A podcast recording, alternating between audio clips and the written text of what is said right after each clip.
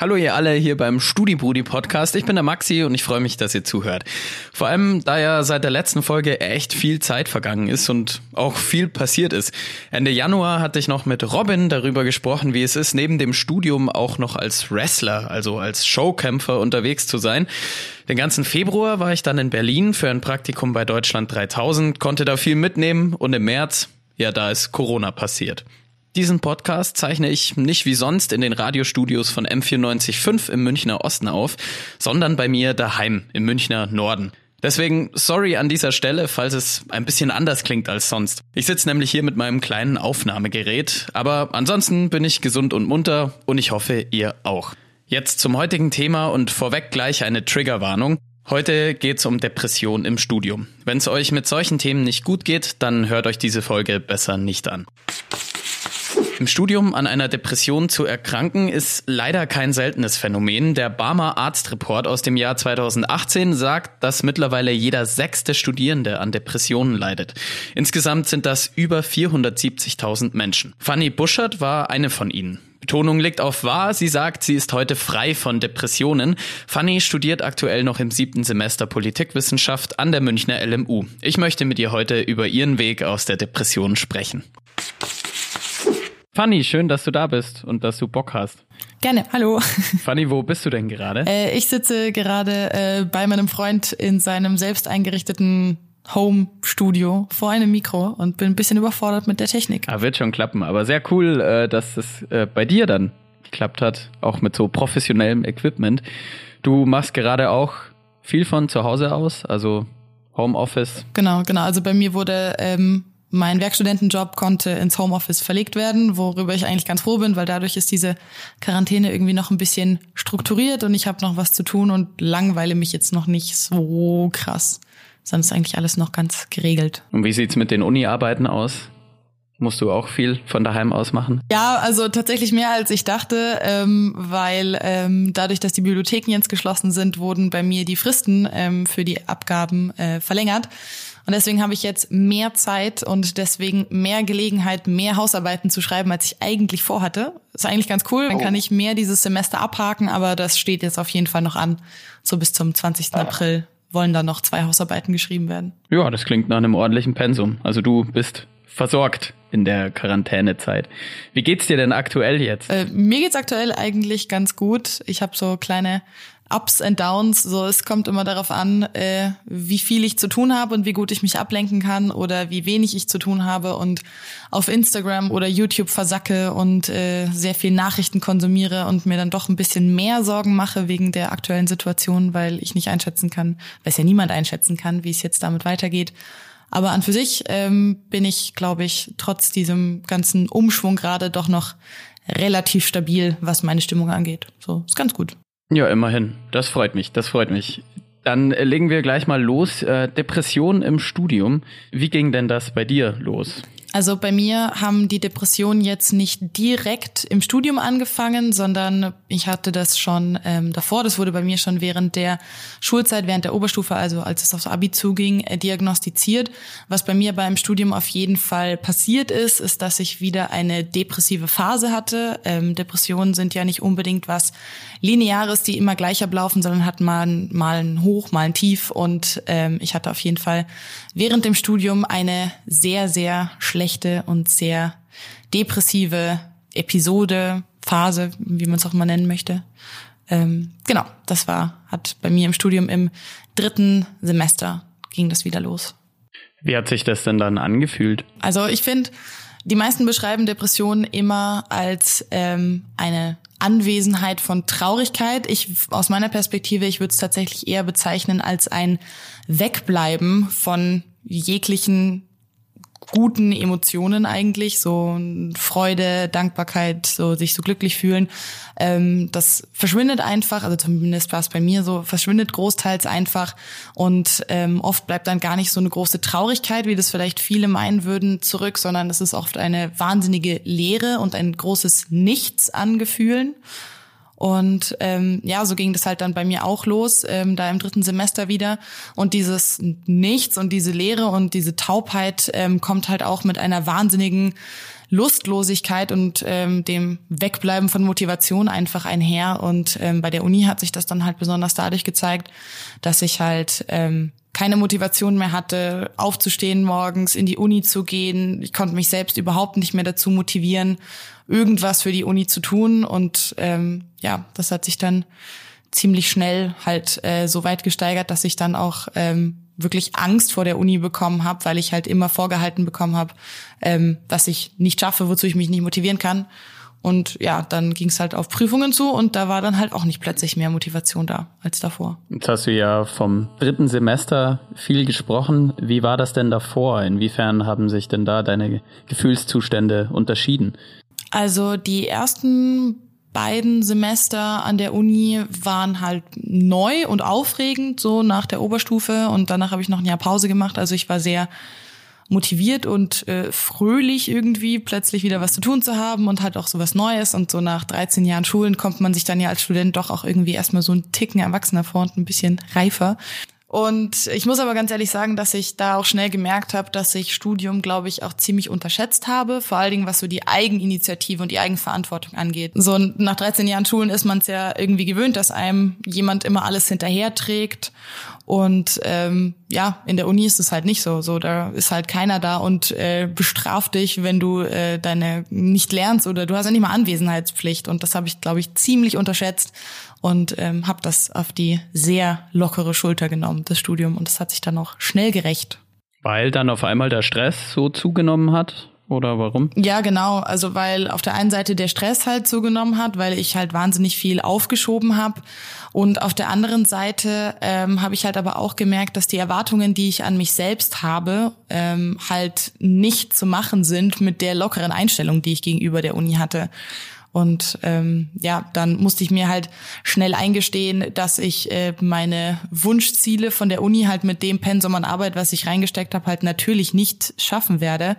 Und ähm, das hat halt bei mir nicht da aufgehört, dass ich mir dachte, so ja, scheiße, dann hast du halt schlechte Noten im ersten, zweiten Semester, sondern das hat einfach äh, dazu geführt, dass ich dieses, diese Einbußen in meinem Selbstbild, die ich dann hatte, die haben sich halt auf meine also auf meine ganzen Gedanken gelegt auch, also auf mein, meinen ganzen Alltag, so dass ich dann dachte, so ja, bist halt schlecht in der Uni und was, wenn das jemand rausfindet und dann singst du im Ansehen der Leute und dann ist das peinlich mhm. und du wirkst faul und so, also das war, hat halt so, so eine Riesenwelle losgetreten. Inwiefern würdest du denn sagen, dass du selber perfektionistisch bist, dass es vielleicht aus der Hinsicht heraus dich so getroffen hat, eben nicht die Leistung abliefern zu können, die du eigentlich abliefern willst? Boah, also perfektionistisch würde ich es jetzt nicht unbedingt nennen, weil ich verbinde mit Perfektionismus halt auch, dass man checkt, dass man Sachen halt auch perfekt machen muss, damit sie perfekt werden. Was bei mir, glaube ich, einfach der Fall war, war, dass ich ähm, so unsicher war, dass ich mir selber nicht eingestehen wollte, dass ich vielleicht in der Uni nicht alles von alleine kann, mir nicht alles in der Uni in den Schoß fällt, nur weil ich gerne möchte, dass äh, ich mich quasi danach dran aufgeilen kann, dass ich gute Noten geschrieben habe.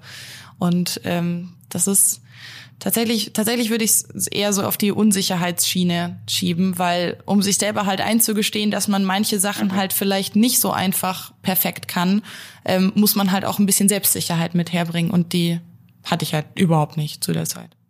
Ähm, inwiefern hat sich denn die depressive Phase im Studium von der in deinem Abitur unterschieden? Mm, also unterschieden hat sich vor allen Dingen in dem Zeitraum, in dem es sich bemerkbar gemacht hat. Also als ich damals ähm, das, das erste Mal gemerkt habe, da in der Oberstufe, dass halt was mit meiner Psyche überhaupt nicht ähm, gut läuft, ähm, das ging halt sehr viel schneller, dass mir vorgehalten wurde, was ich deswegen nicht mehr schaffe.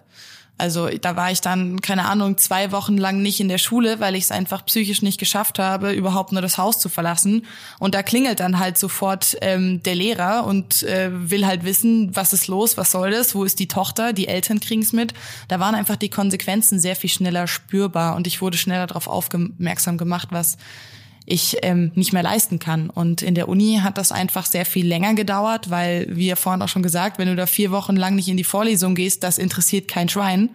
Und äh, das merkt auch niemand und da hält dir auch niemand die Konsequenzen vor, sondern die kommen dann halt sehr viel später, aber wenn man Pech hat, dann halt auch sehr gravierend, wenn du dann, keine Ahnung, vielleicht keine Möglichkeit hast, äh, eine Klausur zu wiederholen oder so, dann haut's halt dann doch ziemlich rein, aber später. Jetzt hast du schon von den Klausuren gesprochen. Wie war das denn konkret? Also was musstest du alles verändern aufgrund der Depression? Mm, also in, als ich noch depressiv war und äh, in Behandlung war oder besser gesagt noch nicht in Behandlung war, ähm, da gab es einfach keine Klausuren. So, ich habe die einfach nicht geschrieben, weil ich habe mich zwar angemeldet und äh, habe mich immer schön in meinem sehr naiven Denken äh, irgendwie so damit aufgehalten, so ja, ja, das schaffe ich schon und es reicht, wenn ich da und da anfange zu lernen und klar kriege ich das hin und kriege ich noch hin und dann war es halt der Tag der Klausur und ich war so, nö, nö, äh, das schaffe ich jetzt nicht, aber ich kann ja eh schieben. Das nächste Mal mache ich es ganz sicher ganz anders so und lerne dann endviel, was halt totaler Schwachsinn ist. Ähm, und da wurden dann halt einfach keine Klausuren geschrieben und das zeigt sich auch jetzt in meinem Studium noch, weil es sich ordentlich nach hinten verschiebt, weil ich natürlich die Sachen, die ich aufgeschoben habe, auch erstmal wieder nachholen muss. Und dann, als ich dann äh, in Behandlung war, habe ich einfach meine Ziele umstrukturiert. Also ich habe versucht, mich nicht mehr darauf zu konzentrieren, dass ich die Klausur perfekt mache oder die Hausarbeit perfekt mache, sondern da war das erste Ziel für mich einfach Hauptsache, ich habe sie gemacht. Mein Ziel ist, reingehen, Klausur schreiben und über das Ergebnis kann ich mich dann ärgern, wenn ich überhaupt mal ein Ergebnis habe, was ja davor nie der Fall war, weil ich habe ja nichts geschrieben. Und du hast äh, dich aber auch für die Klausuren krank schreiben lassen, hast du mir mal im Vorgespräch erzählt. War das ein einfacher Schritt? Oder hat das eben noch mehr Überwindung gekostet, das ja dann auch ein bisschen öffentlich zu machen? Ja, also das kostet auf jeden Fall verdammt viel äh, Überwindung. Also hat es mich damals auf jeden Fall ähm, es war einfach so, dass ich kurz bevor es eben auf diese Klausurenphase zuging, halt gemerkt habe, dass es halt wieder ziemlich schlimm geworden ist und ich mir auf jeden Fall wieder Hilfe suchen sollte und ähm, hatte mich aber eben für die Klausuren schon angemeldet und ähm, wusste aber, ich werde es nicht schaffen, die zu schreiben und ähm, bin dann zu einem Psychiater gegangen der mir dann ähm, da was schreiben konnte, was ich dann beim Prüfungsamt einreichen musste. Ähm, da muss man ja, also da reicht ja nicht einfach nur ein Attest, sondern man muss da tatsächlich so ein ganzes Schreiben an das Prüfungsamt schicken, in dem halt der Arzt geschrieben hat, warum die Krankheit, die man hat, einen halt nicht nur von der Klausur, sondern halt auch irgendwie vom Lernen abhalten konnte. Und das war schon ziemlich unangenehm, muss ich sagen. Also sowohl beim Psychiater, weil es ist einfach was anderes, zu einem Psychiater zu gehen und zu sagen so, äh, ja, keine Ahnung, verschreiben Sie mir bitte ein Rezept für ein Medikament oder eine Überweisung. Das ist was anderes, als zu ihm zu gehen und zu sagen so, hey, ich brauche was für die Uni, damit meine Klausur nicht als Erstversuch gezählt wird, weil man sich einfach direkt äh, so ein bisschen als Schmoratzer vorkommt. Ich hatte halt einfach Angst davor, dass der Dozent dann, äh, nicht der Dozent, sondern dass der Arzt dann vielleicht einfach einfach denkt, so, ja klar, die will sich ja nur krank schreiben lassen wegen den Klausuren. Und ähm, das hat auf jeden Fall sehr viel Überwindung gekostet. Im Nachhinein äh, bin ich aber sehr froh drum, dass ich es gemacht habe. Also deine Sorgen ähm, haben sich nicht bewahrheitet, als du dann zum Arzt gegangen bist für die Krankschreibung. Das, das absolut nicht, weil ähm, also das hat sich überhaupt nicht bestätigt, weil ähm, ja auch ein Psychiater, glaube ich, nicht davon ausgeht, dass jemand tatsächlich äh, sich äh, weiß ich nicht, zwei Jahre lang in Therapie begeben würde, einfach nur um eine Klausur nicht mitschreiben zu müssen. So, das ist, glaube ich, auch jedem Psychiater klar, dass das jetzt niemand machen würde. Du hast ja jetzt schon öfter über deine Therapie gesprochen, da quatschen wir später auch noch mal kurz drüber. Ich mich würde nur interessieren, ob du denn auch Hilfe an der Uni in Anspruch genommen hast. Nee, kein einziges Mal. Nein, klipp und klar. Also ich muss auch ganz ehrlich sagen, daran habe ich auch einfach nie gedacht. Kommt natürlich auch daher, dass ich einfach fast nie in der Uni waren. Also die Uni war einfach für mich ein Auslöser von Angst und Stress und Druck, ähm, den ich mir selber gemacht habe. Und äh, da ist dieses Umfeld halt logischerweise nicht das erste gewesen, wo ich mir dachte so, hey, da geht's mir immer scheiße, da finde ich bestimmt Hilfe. Ähm, deswegen, nee, aber ich habe ich nie in Anspruch genommen und habe mich auch nie informiert.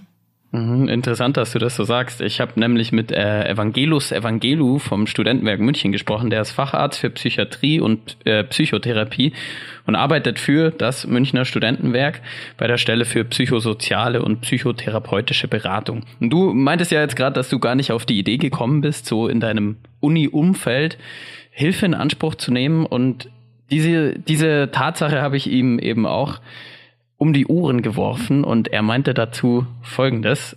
Es ist mir wichtig mitzuteilen, dass es nicht äh, stimmt. Also wir gehören äh, zu keiner Uni. Wir stehen den äh, Studierenden von äh, vielen Universitäten zur Verfügung, aber wir gehören keiner Universität.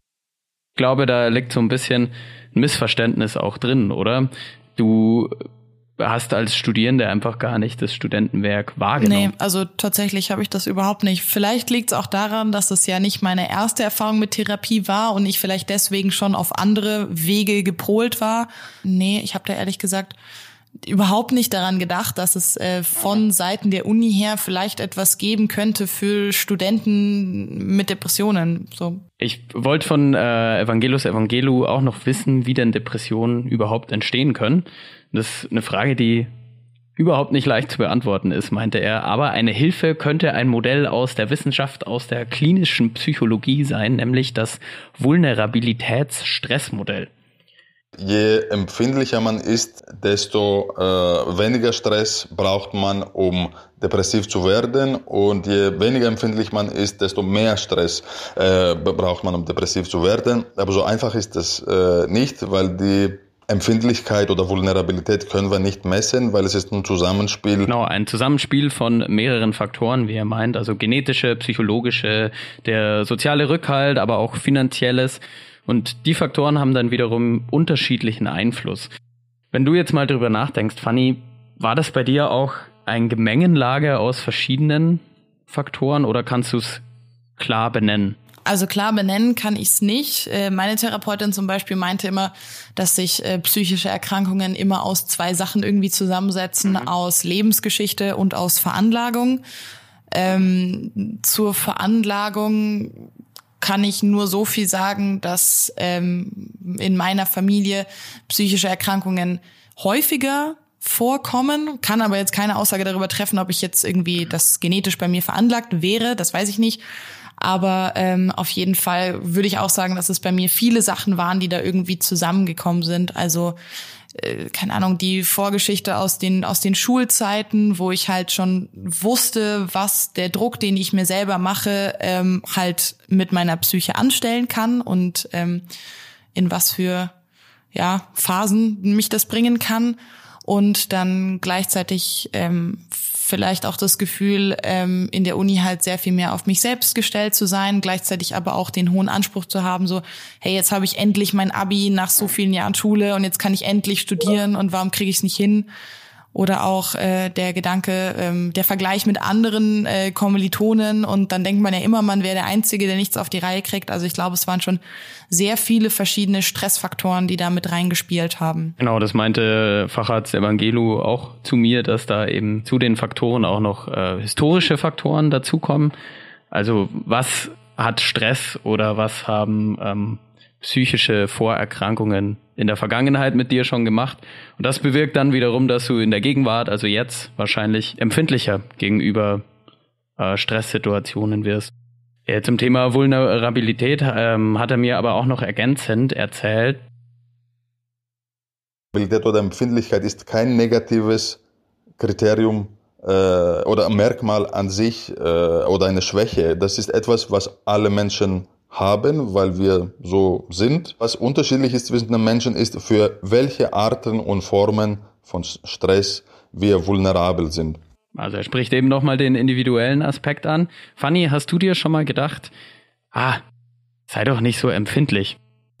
Ja, ja, auf jeden Fall. Ich studiere jetzt seit sieben Semestern. Ich habe viele Studenten in meinem Leben kennengelernt und nicht jeder von denen ist depressiv. So und allein das hat mich irgendwie schon dazu gebracht, dass ich mir dachte, so ja okay, ähm, so andere zerbrechen ja auch nicht daran oder andere brauchen auch nicht professionelle Hilfe, nur um ihren Alltag und Uni gleichzeitig auf die Reihe zu kriegen.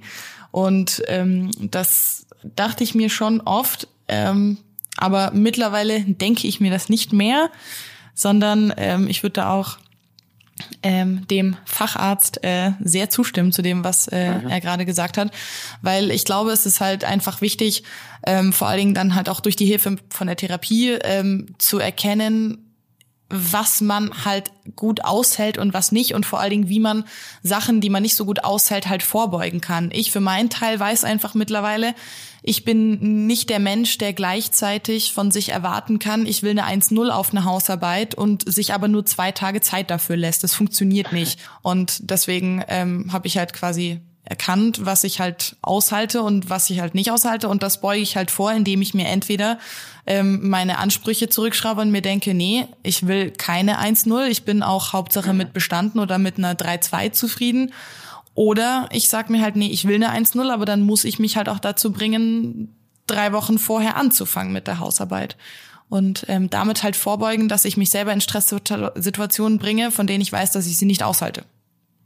Kurzer Hinweis noch für alle, gerade jetzt in Zeiten von Corona und Stay at Home. Die Beratungsstellen bei den Studierendenwerken sind weiterhin telefonisch für euch erreichbar. Die Nummer findet ihr dann meistens ganz groß auf deren Homepages. In München, Berlin und Hamburg zum Beispiel. Äh, das Hamburger Studierendenwerk hat aber auch seine Beratungszeiten verlängert. Also da könnt ihr länger am Tag anrufen und werdet telefonisch beraten. Fanny, du hast jetzt schon öfter von Selbstreflexion und auch so ein bisschen von Zeitmanagement geredet. Das hast du alles in deiner ähm, Therapie so gelernt. Das hat es jetzt den, den Anklang. Wie habt ihr denn da genau gearbeitet? Mm, also ich habe das auf jeden Fall in der Therapie gelernt und ja, wie genau wir das erarbeitet haben, das ist immer ein bisschen schwierig zu beschreiben, weil dann doch irgendwie jede Therapiestunde für sich einzeln anders ist als die davor. Aber was ich auf jeden Fall sagen kann, was mir sehr viel gebracht hat, war ähm, sehr viel an meinem Selbstwert zu arbeiten, weil bei mir es halt auch so war, dass der die die Depression oder depressiven Phasen halt auch sehr dadurch bedingt waren, dass ähm, mein Selbstbild halt ähm, sehr verzerrt war und ähm, wenn man sich selber einfach so massivst nicht ausstehen kann oder nicht gut findet, dann ist es, glaube ich, nicht verwunderlich, dass man einfach nicht wirklich glücklich ist. Und äh, das war auf jeden Fall was, dass wir in der Therapie sehr viel gemacht haben, halt immer so eine Art Reality-Check. Also wenn ich dann zum Beispiel wieder eine Phase hatte, wo ich mir dachte, ich werde nie irgendwas in meinem Leben hinkriegen und mich halt so richtig in so ein Loch verzogen habe, dann ähm, war es halt in der Therapie so, dass meine Therapeutin halt mir so lange Fragen gestellt hat, ähm, bis ich dann halt auch selber irgendwie auf die Idee gekommen bin, ähm, quasi wie ich mich selber sehe, mit der Realität mhm. zu überprüfen, weil ähm, ich glaube, das kann man vielleicht noch äh, relativ verallgemeinernd mhm. sagen, dass äh, depressive Wahrnehmung halt wenig mit der Realität zu tun hat. Und es ist super anstrengend, sich da dauernd wieder selber an die eigene Nase zu fassen und sich zu denken, nein, so wie du das gerade siehst, ist es höchstwahrscheinlich nicht. Ähm, aber das ist äh, ein, ein langwieriger Prozess, aber er hilft auf jeden Fall. Ah, okay, also sie hat dir praktisch geholfen oder eine Anleitung gegeben, wie du dir selber aus dieser Situation heraushelfen kannst. Ganz genau, ganz genau. Also das ist äh, generell ähm, der der der Grund also so die Basis der der meisten Therapien eigentlich, dass nicht der Therapeut da sitzt und dem Patienten sagt, hey, mach das, mach das, mach das, sondern äh, die die das Ziel ist ja quasi dass äh, ich als Patientin mir selber helfen kann und dafür halt eine Anleitung kriege durch meine Therapeutin, durch die Stunden, dass ich halt auch nach der Therapie ähm, klarkomme, alleine quasi, dass ich halt in der Therapie lerne, was kann ich tun, damit ich äh, sollte so eine Stressphase wieder auf mich zukommen, und das kann ja immer wieder passieren, dass ich damit halt einfach dem stärker entgegentreten kann. Und das, das äh, kann Therapie meiner Erfahrung nach auf jeden Fall sehr, sehr gut.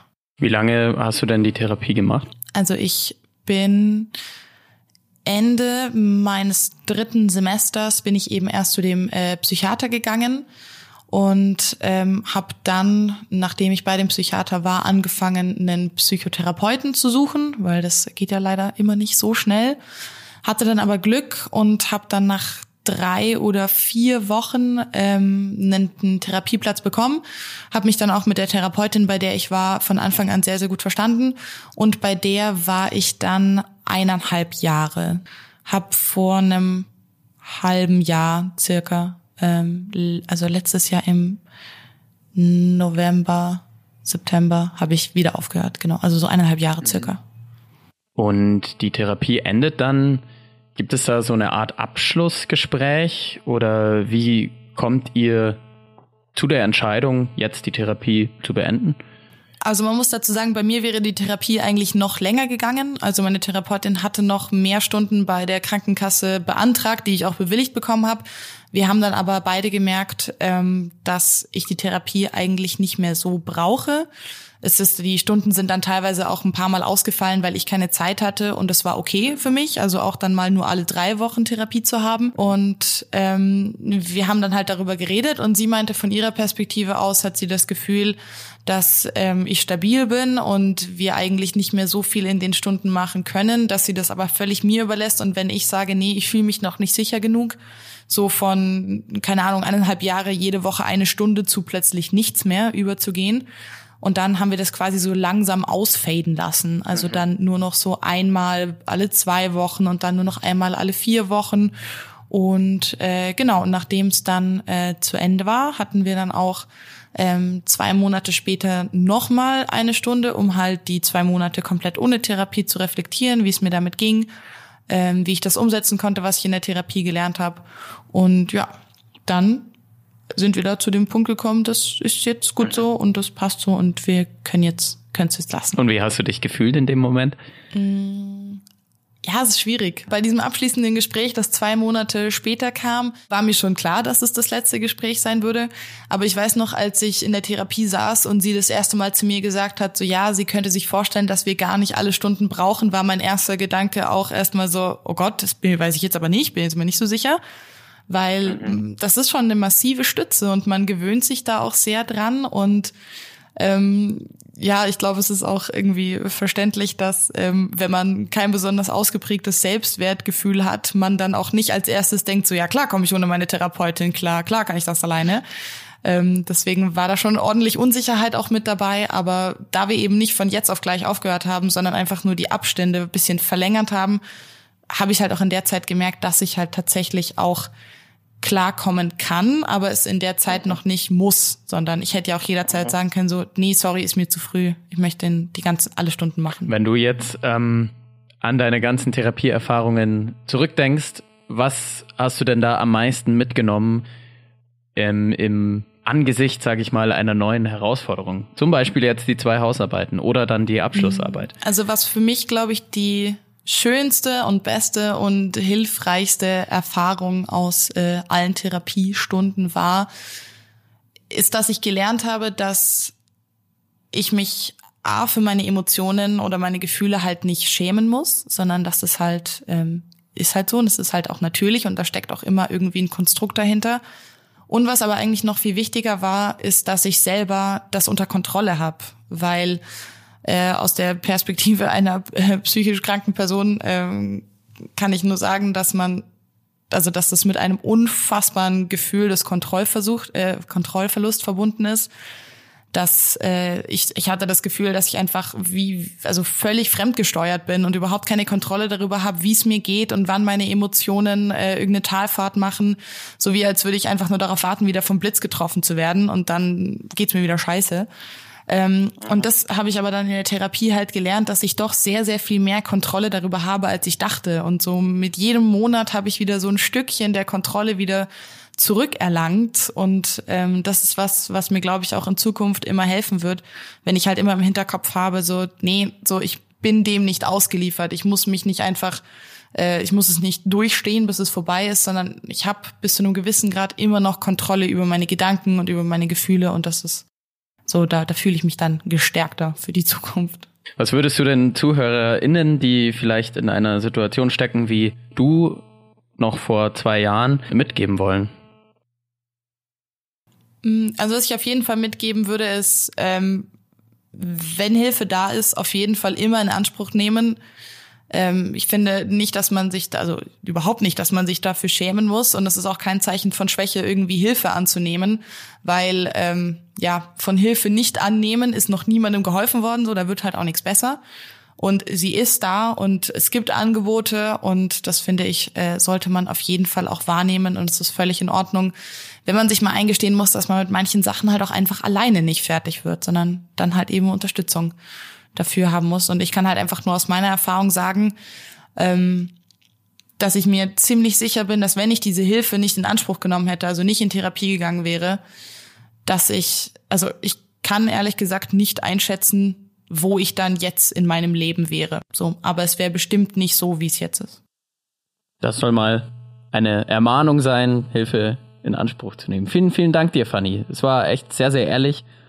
Und ja, ich bin ein bisschen beeindruckt davon, wie ehrlich und wie tiefe Einblicke du uns eingegeben hast. Vielen, vielen Dank dir. Ja, danke dir.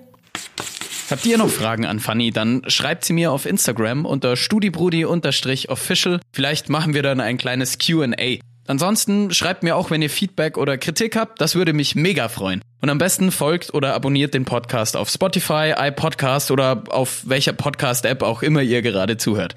Ciao, macht's gut und bleibt gesund.